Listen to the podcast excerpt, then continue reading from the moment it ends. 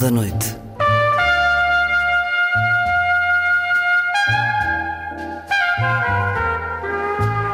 Com Luís Caetano.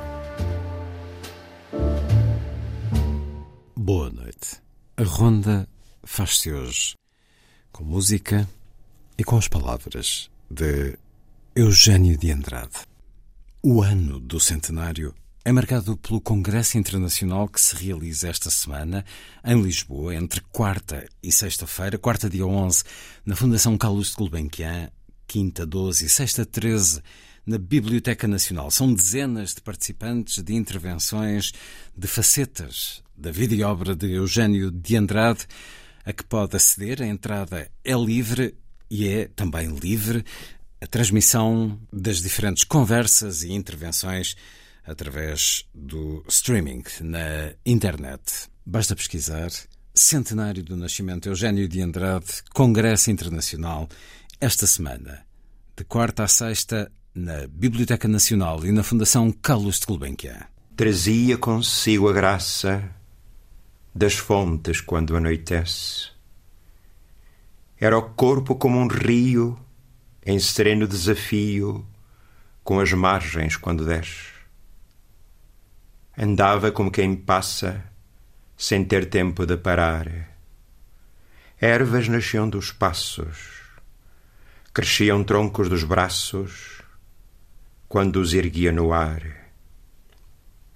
Sorria como quem dança, e desfolhava ao dançar o corpo, que lhe tremia num ritmo que ele sabia que os deuses devem usar e seguia o seu caminho, porque era um Deus que passava, alheio a tudo o que via, enliado na melodia de uma flauta que tocava.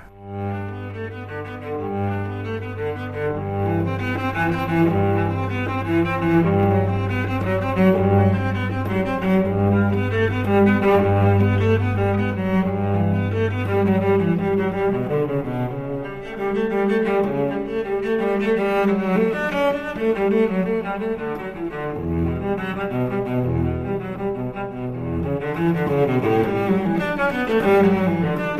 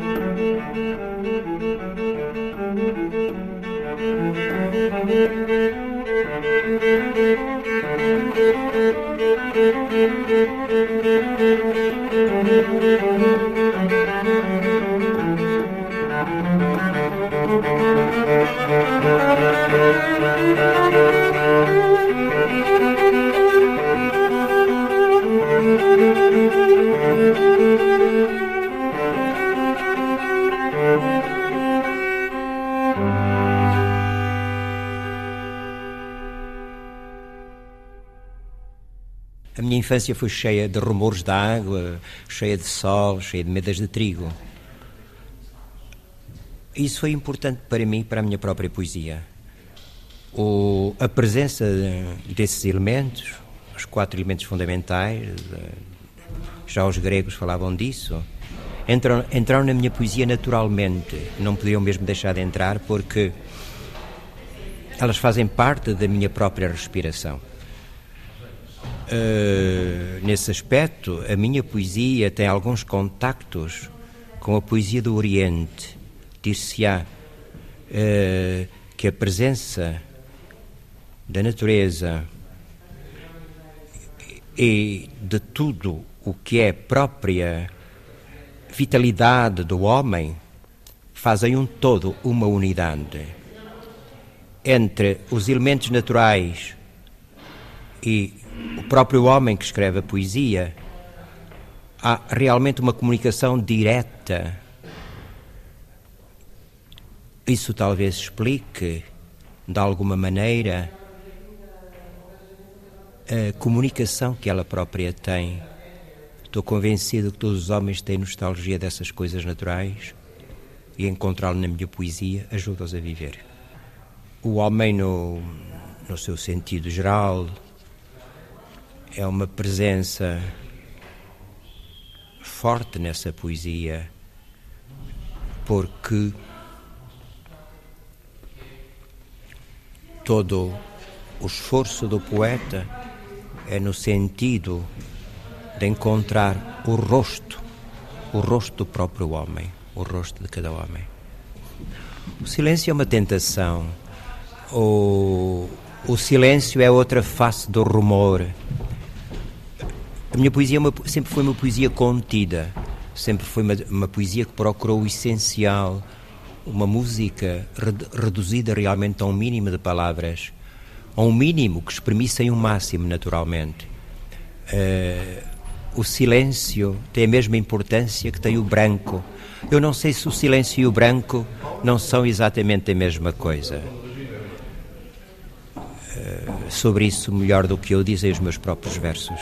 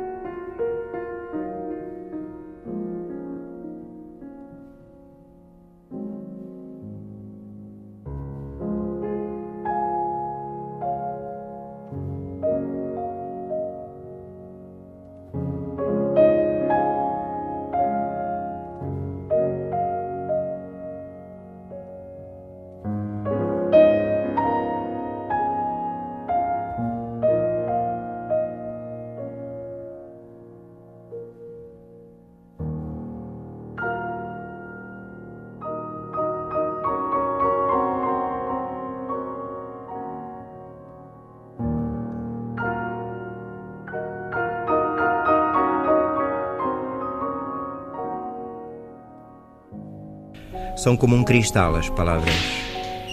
Algumas um punhal, um incêndio. Outras, orvalho apenas. Secretas vêm, cheias da memória. Inseguras navegam. Barcos ou beijos, as águas estremecem. Desamparadas, inocentes, leves. Tecidas são de luz e são a noite e mesmo pálidas, verdes paraísos lembram ainda. Quem as escuta, quem as recolhe, assim cruéis desfeitas, nas suas conchas puras.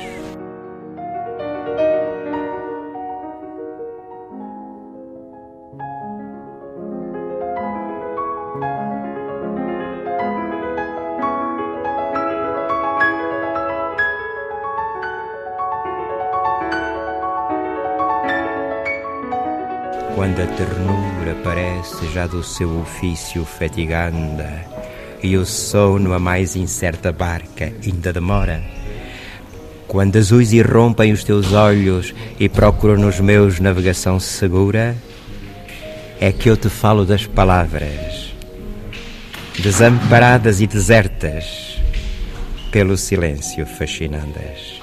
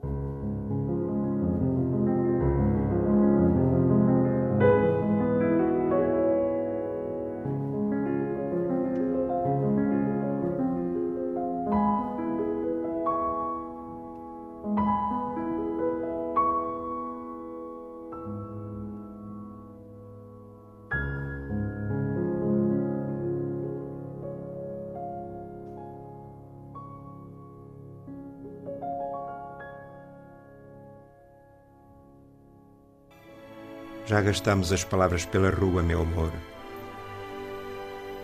E o que nos ficou não chega para afastar o frio de quatro paredes.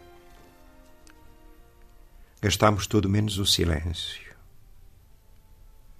Gastamos os olhos com o sal das lágrimas. Gastamos as mãos à força de as apertarmos. Gastamos o relógio e as pedras das esquinas em esperas inúteis. Meto as mãos nas algibeiras e não encontro nada. Antigamente tínhamos tanto para dar um ao outro. Era como se todas as coisas fossem minhas. Quanto mais te dava, mais tinha para te dar. Às vezes tu dizias: Os teus olhos são peixes verdes. Eu acreditava. Acreditava porque ao teu lado todas as coisas eram possíveis. Mas isso era no tempo dos segredos. Era no tempo em que o teu corpo era um aquário. Era no tempo em que os meus olhos eram realmente peixes verdes. Hoje são apenas os meus olhos. É pouco, mas é verdade. Uns olhos como todos os outros. Já gastamos as palavras. Quando agora digo meu amor, já se não passa absolutamente nada. E, no entanto, antes das palavras gastas, tenho a certeza que todas as coisas estremeciam só de murmurar o teu nome no silêncio do meu coração. Não temos já nada para dar. Dentro de ti não há nada que me peça água. O passado é inútil como um trapo. Eu já te disse. As palavras estão gastas.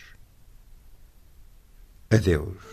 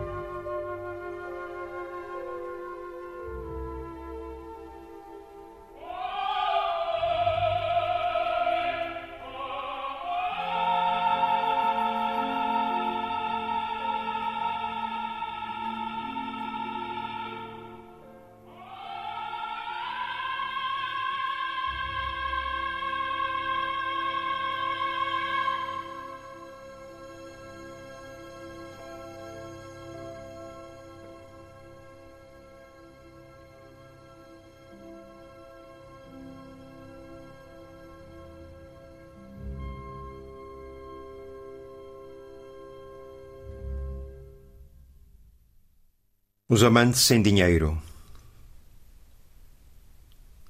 tinham o rosto aberto a quem passava.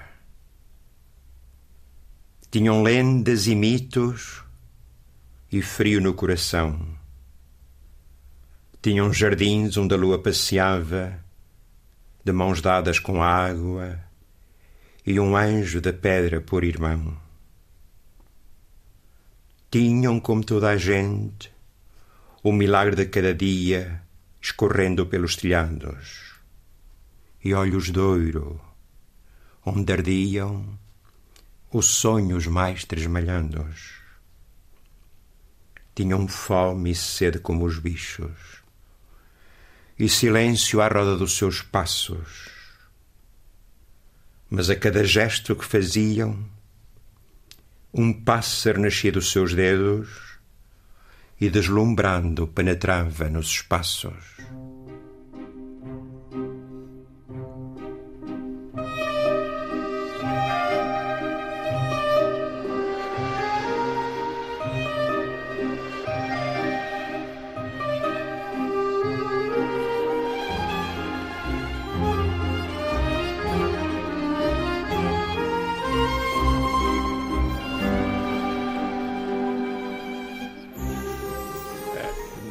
Muito alegre, não é? Termos como um, o ser mais próximo um gato. Mas a minha vida esteve sempre cheia de gatos, a minha infância. Eu lembro-me que em Lisboa, onde cheguei, onde cheguei mais ou menos aos 9 para os 10 anos, não é? Um dos meus jogos, com uma primita minha um pouco mais pequena, íamos dois para a rua, eu tinha, tinha não sei como, quem me ensinou ou, aprendi, fazia uma bola de papel, atava aquilo com um cordelzinho, deixava uma ponta assim relativamente larga, íamos para a rua à procura de gatos, não é? E com aquilo eles vinham atrás, não é? Com aquela a bola de papel que mexia, eles vinham atrás e vinham. Eu depois dava-lhes um jeito, ajudava-os a trepar de graus, morava num terceiro andar alto em Lisboa, e todos os dias trazia gatos para casa, todos os dias a minha mãe ia pôr os gatos à Praça da Figueira, que é um sítio onde havia carapaus, não é? As vendedoras davam-lhes carapaus, enfim. Até que um dia, realmente, não sei por que razão, a mãe deixou ficar um dos gatos. Provavelmente para acabar com aquela história de trazer gatos novos todos os dias, não é? Eu conto isso numa, num poema em prosa chamado A Sereia do Báltico Portanto, sempre a minha vida, sobre, a minha infância, sobretudo, esteve cheia de gatos. Em Coimbra também tinha um gato, é? mas aí a importância maior eram dois cães grandes da serra. E hum, estes gatos apareceram na minha vida de uma forma muito curiosa. Às vezes os amigos, não é, sem quererem, fazem, enfim, têm, têm essa importância, não é? Ou, não sei muito bem em que sentido, não sei se se a existência destes gatos agora ultimamente na minha vida é, é uma positividade ou não. Mas a verdade é que hum, quando eu ia almoçar a casa de um casal amigo meu, eles notaram que realmente eles tinham, tinham Três gatos muito bonitos. Gatos de raça, angorás, etc. E eles notaram que eu que fazia festas aos gatos com uma certa nostalgia. E, e num dos dias de anos levaram-me um gatinho persa, ou, eh, que eu, de que eu no livro anterior, ao Rento ao Dizer, fiz um poema chamado O Pequeno Persa. Um, um persa eh, muito pequenino, não é? Eh, muito bonito. É evidente que eu, quando vi o persa, quando vi o gatito, fiquei perfeitamente fascinado, não é? Mas senti imediatamente que ia ser uma complicação. É? Eu que já saía tão pouco de casa, que evitava as viagens e tudo isso, era, era, passaria a ser um pretexto para quase não sair de casa. O gato era lindíssimo e não sei porquê, não é? Mas de resto os animais procuram muito mesmo, às vezes quando vou na rua aproximam-se, talvez seja, seja a poesia. Cheira-lhes, deve cheirar, não é? Tenho escrito tanto verso, a maioria dos quais inutilizo, que deve cheirar a poesia, como outras pessoas cheiram de outras maneiras, não é? Os gatos, de uma maneira geral, que vão para casa, passam realmente o tempo à roda de mim, dormem em cima da cama, quando, quando não está frio, se metem mesmo dentro dos lençóis, não, é? de manhã, etc. E o, e o Miki, que era o nome do gatinho, do persa, é um gatinho hum, fantástico, não é? Eh, mas depois os, os, persas, essa raça, são realmente extremamente delicados. Ele teve um problema renal, uh, pedras e, enfim, uh, na clínica fizeram tudo o possível para o salvar. Eu narro isso no, na parte final deste livro. Foi realmente dramático, porque eu tenho uma má relação com a morte, uma relação cobarde eu não deixo enterros entrar em minha casa na televisão, viro as costas ou desligo o aparelho, não é? Uh, eu não vou a enterros, as pessoas não entendem muito bem isso. Eu tenho uma relação difícil, nunca, nunca vi morrer ninguém, nem a minha mãe. Porque a mãe estava em Lisboa e eu estava no Porto e quando cheguei já era tarde. Foi muito difícil a morte de Miki. Uh, passou um tempo, e os mesmos amigos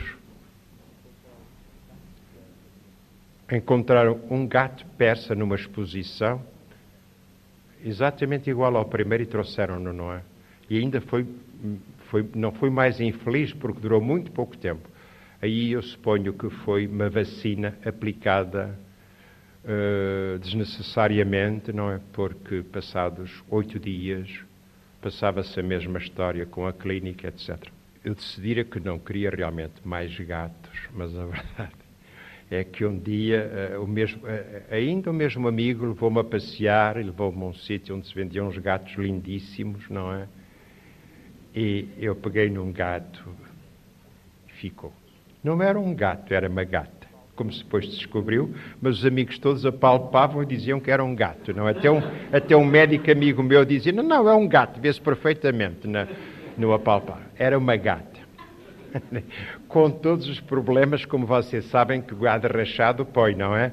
Portanto, quando é janeiro ou fevereiro, aquilo era uma coisa incrível. E, deixa, e sobretudo a mim, o que, me, o que me fazia realmente impressão era deixava de comer e ficava num estado de miséria, não é? Portanto, a gata foi à clínica e fez aquela operaçãozinha que é necessário, não é?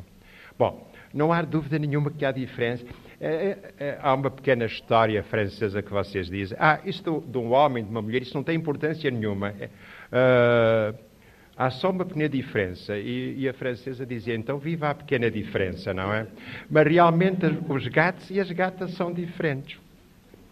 Ela anda perfeitamente, mas permanentemente colada a mim. É uma coisa inacreditável, não é? E, e é muito bonita, tem uns olhos espantosos é uma, é uma atravessada, quer dizer, ele deve ter na família assim uma nobreza, deve ser uma aventura no estilo da lei de Chatterley, compreendem, não é? Com o guarda florestal, onde ia alguma aristocrata lá, de, lá do sítio, saiu à rua e, e, teve uma aventura com um gato vulgaríssimo de Linneu e deu aquela bichinha que é uma coisa realmente encantadora e que, eu, e que é, além de bonita, é saudável e tudo isso, e já está lá em casa, não sei se há, se há bastante tempo e espero que continue. É? Mas eu, de uma maneira geral, não gosto só de gatos. Há, há, no meu, há nos meus livros, no último, como há dias dizia o Ronaldo Saraiva, parece um jardim zoológico. Os meus livros parecem um jardim zoológico daqui a pouco, não é? Porque há um pouco de tudo, não é? Há um pouco de tudo. Eu gosto muito de animais, gosto cada vez mais. Gosto cada vez menos de pessoas, gosto cada vez mais de, de crianças, de animais e de árvores.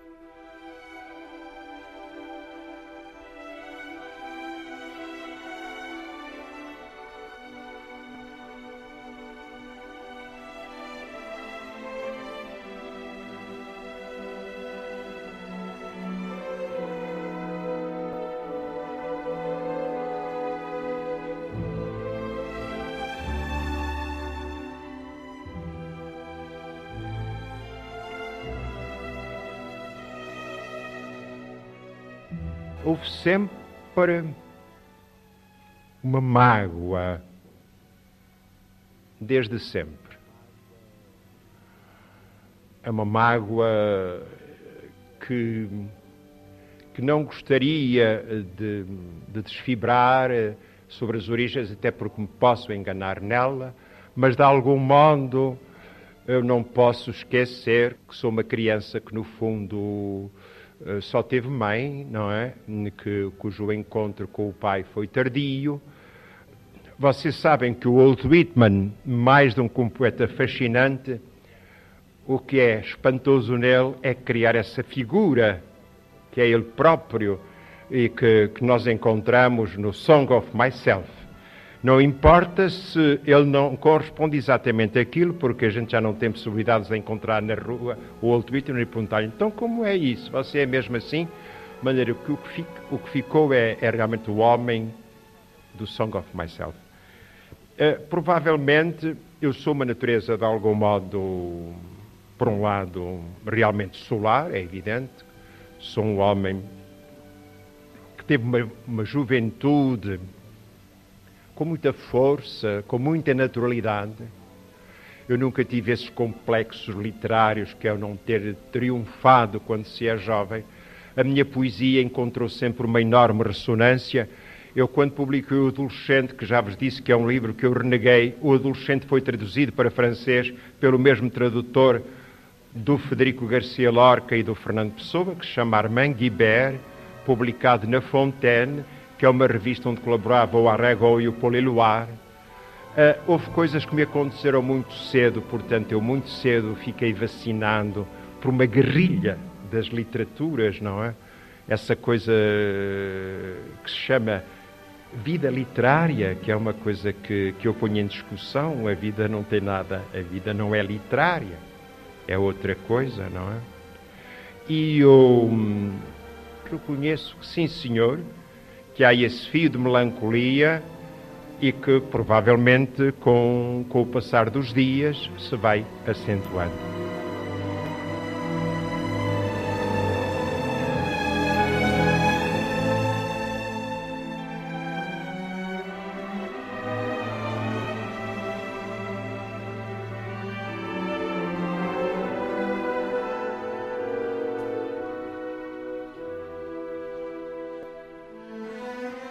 Eu às vezes penso que ainda sou, ou que sou, talvez somente, que sou um dos raros poetas que tem em conta aquilo que se escreveu antes dele em língua portuguesa. Sou, portanto, um homem a quem interessa aquilo que se escreveu na nossa língua, antes de mim, naturalmente, embora seja também um poeta muito atento a todas as coisas que se escreveram dentro das literaturas que são do meu conhecimento. Uma das vertentes da minha poesia, poesia medieval, que eu conheci realmente cedo, além da poesia grega, arcaica e da poesia oriental. O facto da minha poesia ser muito religada à natureza aproxima-me muito dessas três vertentes de que falei, particularmente a oriental. onde parece que não há poema nenhum que, não, que eu não tenha em conta. Hum, é claro que sou um poeta, um poeta que escreveu depois da morte do Fernando Pessoa e que aprendeu o seu ofício com Pessoa. Mas eu tive sempre consciência de que se queria acrescentar alguma coisa à poesia portuguesa, eu tinha de escrever de costas viradas para o Fernando Pessoa. Não é fácil isso. Um dos compositores que mais uma ternura me faz é o Schubert. Não só pela sua escrita, que capaz de fazer de uma sinfonia inteira uma canção, mas também porque teve que fazer toda a sua obra ao lado do Beethoven, com o Beethoven vivo, vendo-o numa cervejaria tomar cerveja. É extremamente difícil isso. Ah, nessas circunstâncias, a minha primeira poesia foi, portanto, uma poesia tateante. Porque quando queremos fugir a alguém, às vezes caímos nos braços de qualquer, de qualquer que nem sequer nos merece, não é? A minha situação perante os poetas que escrevem ao meu lado também foi sempre muito claramente definida. Eu sou um homem extremamente vulnerável no que diz respeito às coisas de coração. E isso explica algumas fragilidades eu normalmente digo que não a atos públicos, digo que não a veridíssimas coisas, mas de repente, se há um amigo que me pede, custa-me muito dizer que não, e às vezes acedo a algumas coisas. Eu tive amigos admiráveis, um Pascoais, eu conheci bem o António Boto, foi talvez o primeiro poeta que conheci, que me meteu na tipografia um folhetozinho de quatro páginas a que o Jorge Sena chama o meu primeiro livro, como se uma coisa que tem quatro páginas pudesse ser um livro. É só para me acrescentar a bibliografia. não sei se por generosidade, mas eu tive amigos extraordinários. Eu fui um grande amigo, por exemplo, nos meus tempos de Coimbra, um amigo de todos os dias, do Torga. É raríssimo agora vermos. Eu cresci talvez mais do que aquilo que ele esperava.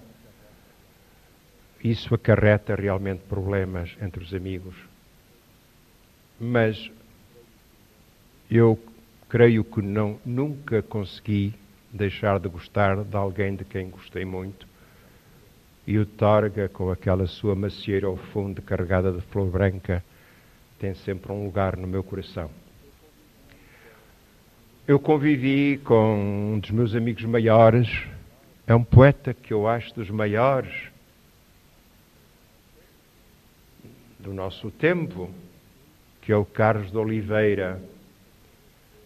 Eu fui e continuo a ser um grande amigo da Sofia de Melbreiner do Mário Cesarini, do Ramo Rosa, do Herberto Helder.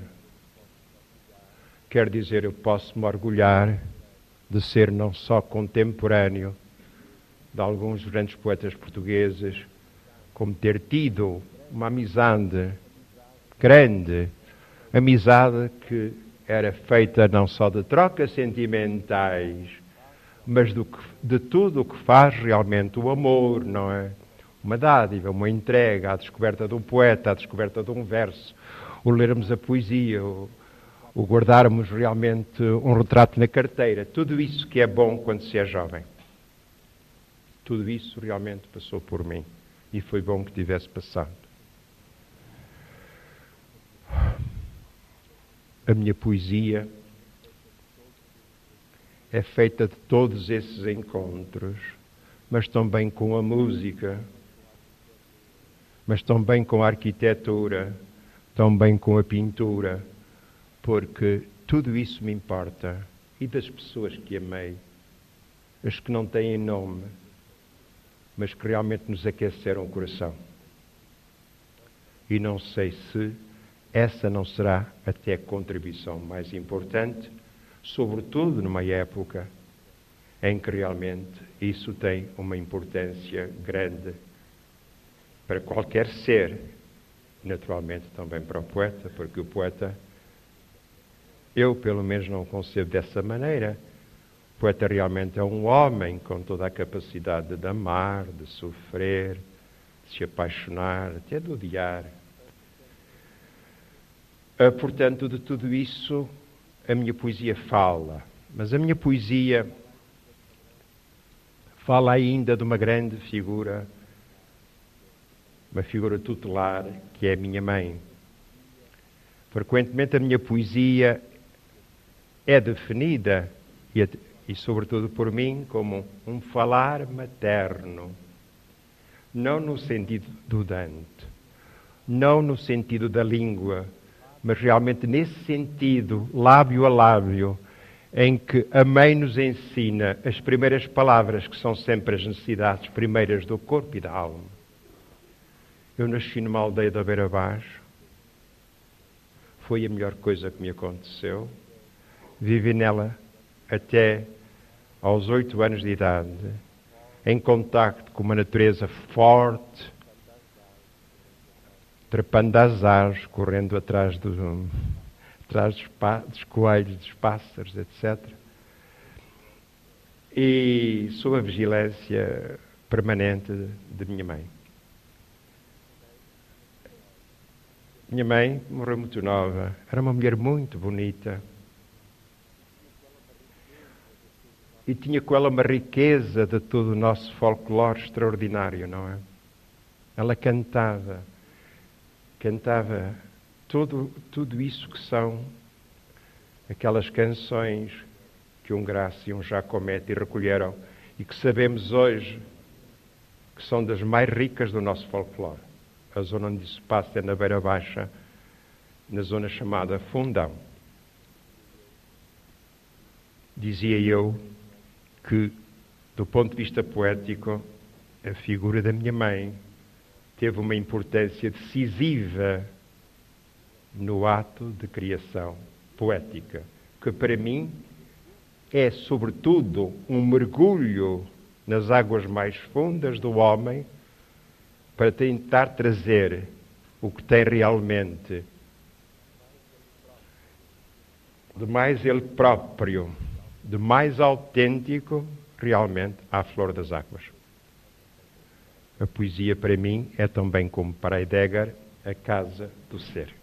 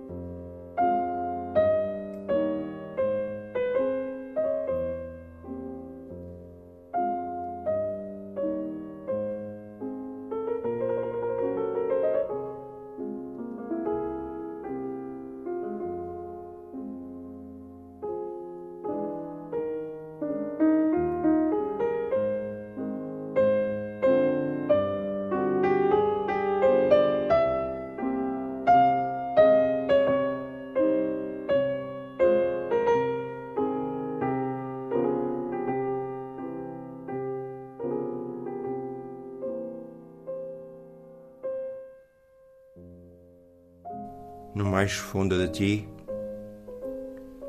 eu sei que traí, mãe. Tudo porque já não sou o menino adormecido no fundo dos teus olhos.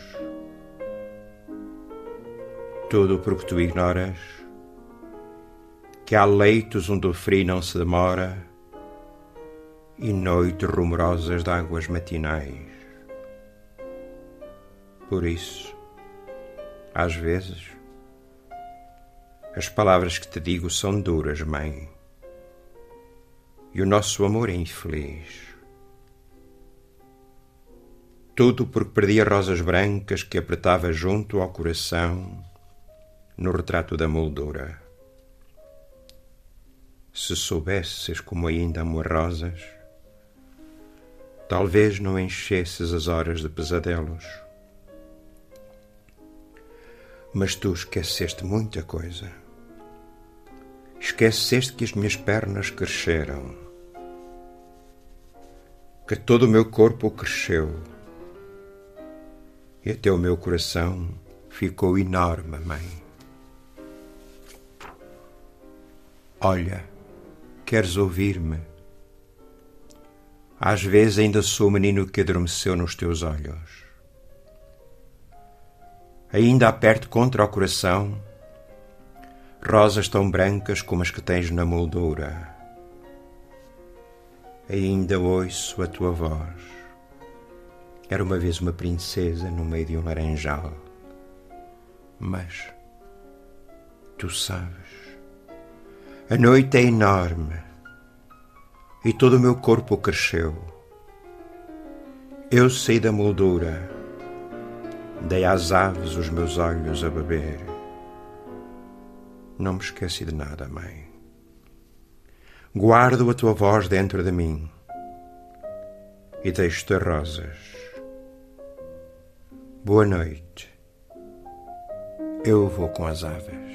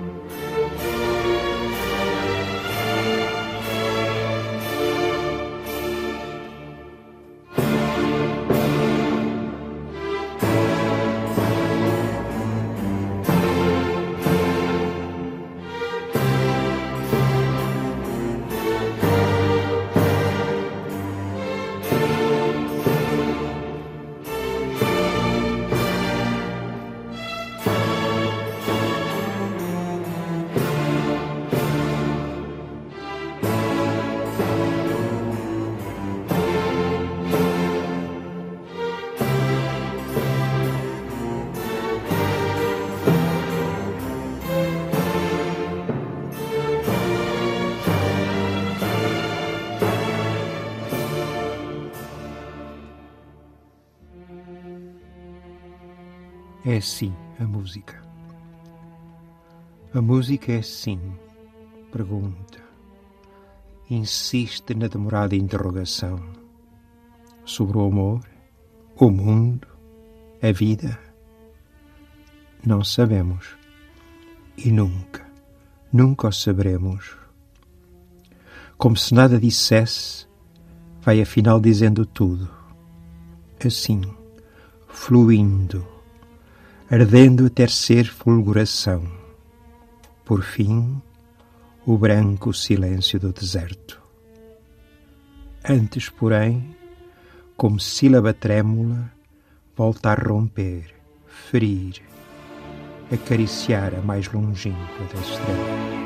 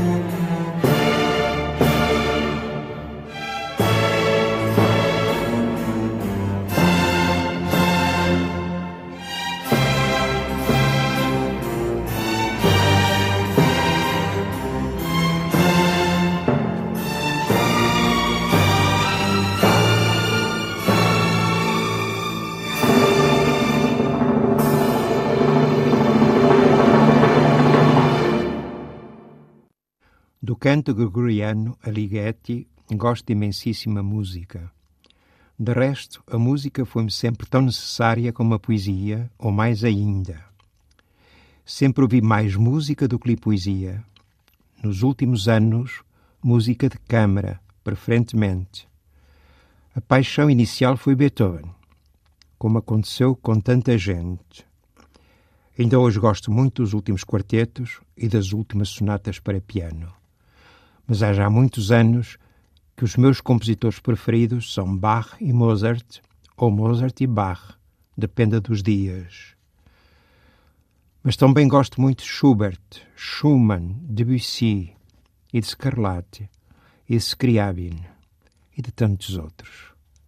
De ópera, com exceção desde Mozart, gostei sempre pouco, mas além das óperas de Mozart, também gosto muitíssimo do Otelo, Tristão e Isolda, Boris Godunov, Salomé, Wozzeck, Capriccio. Durante muitos anos detestei Wagner. Ainda não gosto muito. E não falei de outra música, os cantares alentejanos, o flamenco, os espirituais negros, as velhas baladas escocesas. Tanta música, tanta.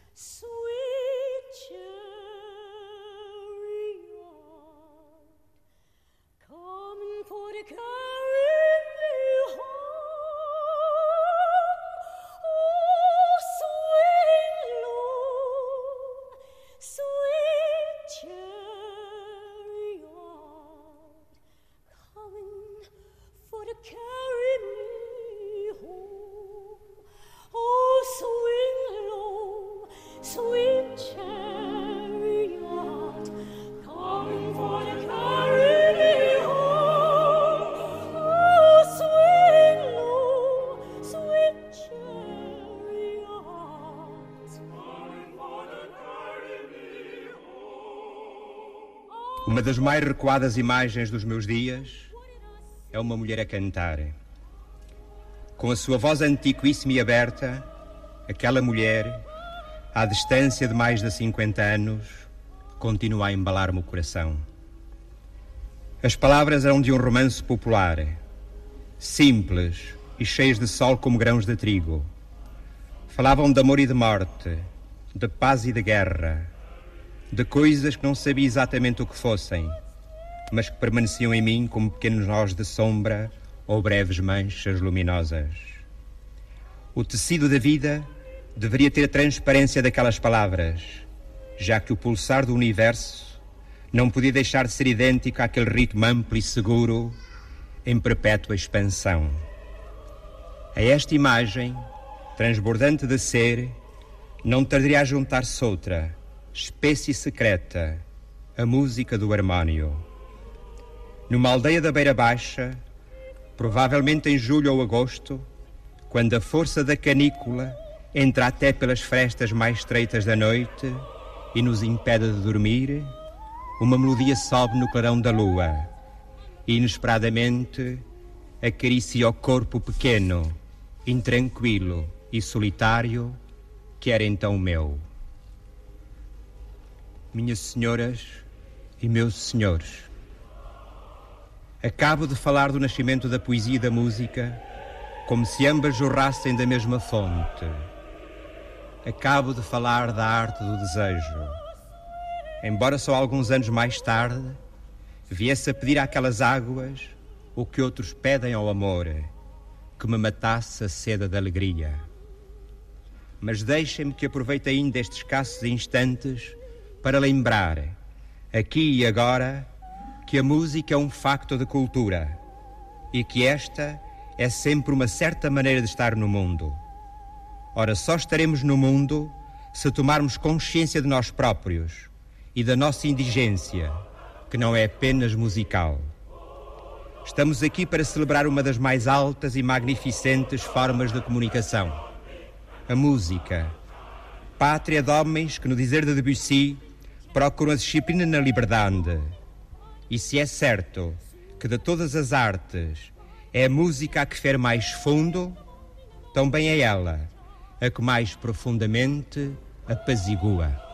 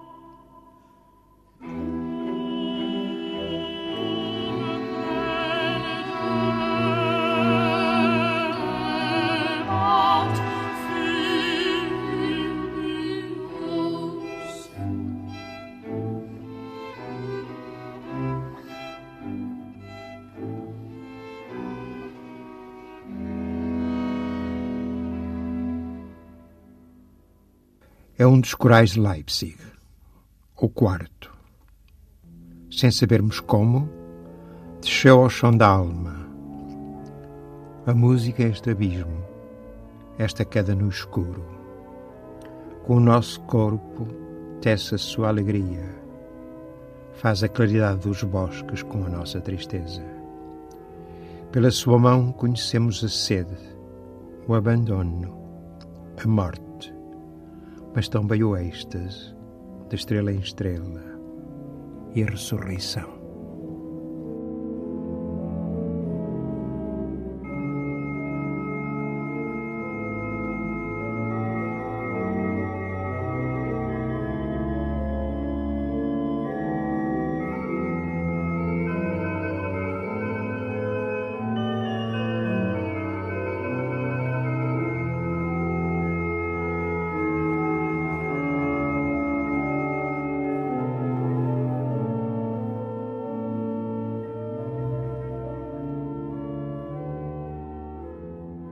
Casa que fosse um areal deserto. Que nem casa fosse. Só um lugar onde o lume foi aceso e à sua roda se sentou a alegria. E aqueceu as mãos. E partiu, porque tinha um destino. Coisa simples e pouca, mas destino. Crescer como árvore, resistir ao vento, ao rigor da invernia e certa manhã sentir os passos de abril, ou, quem sabe, a floração dos ramos que pareciam secos e de novo estremecem com o repentino canto da cotovia.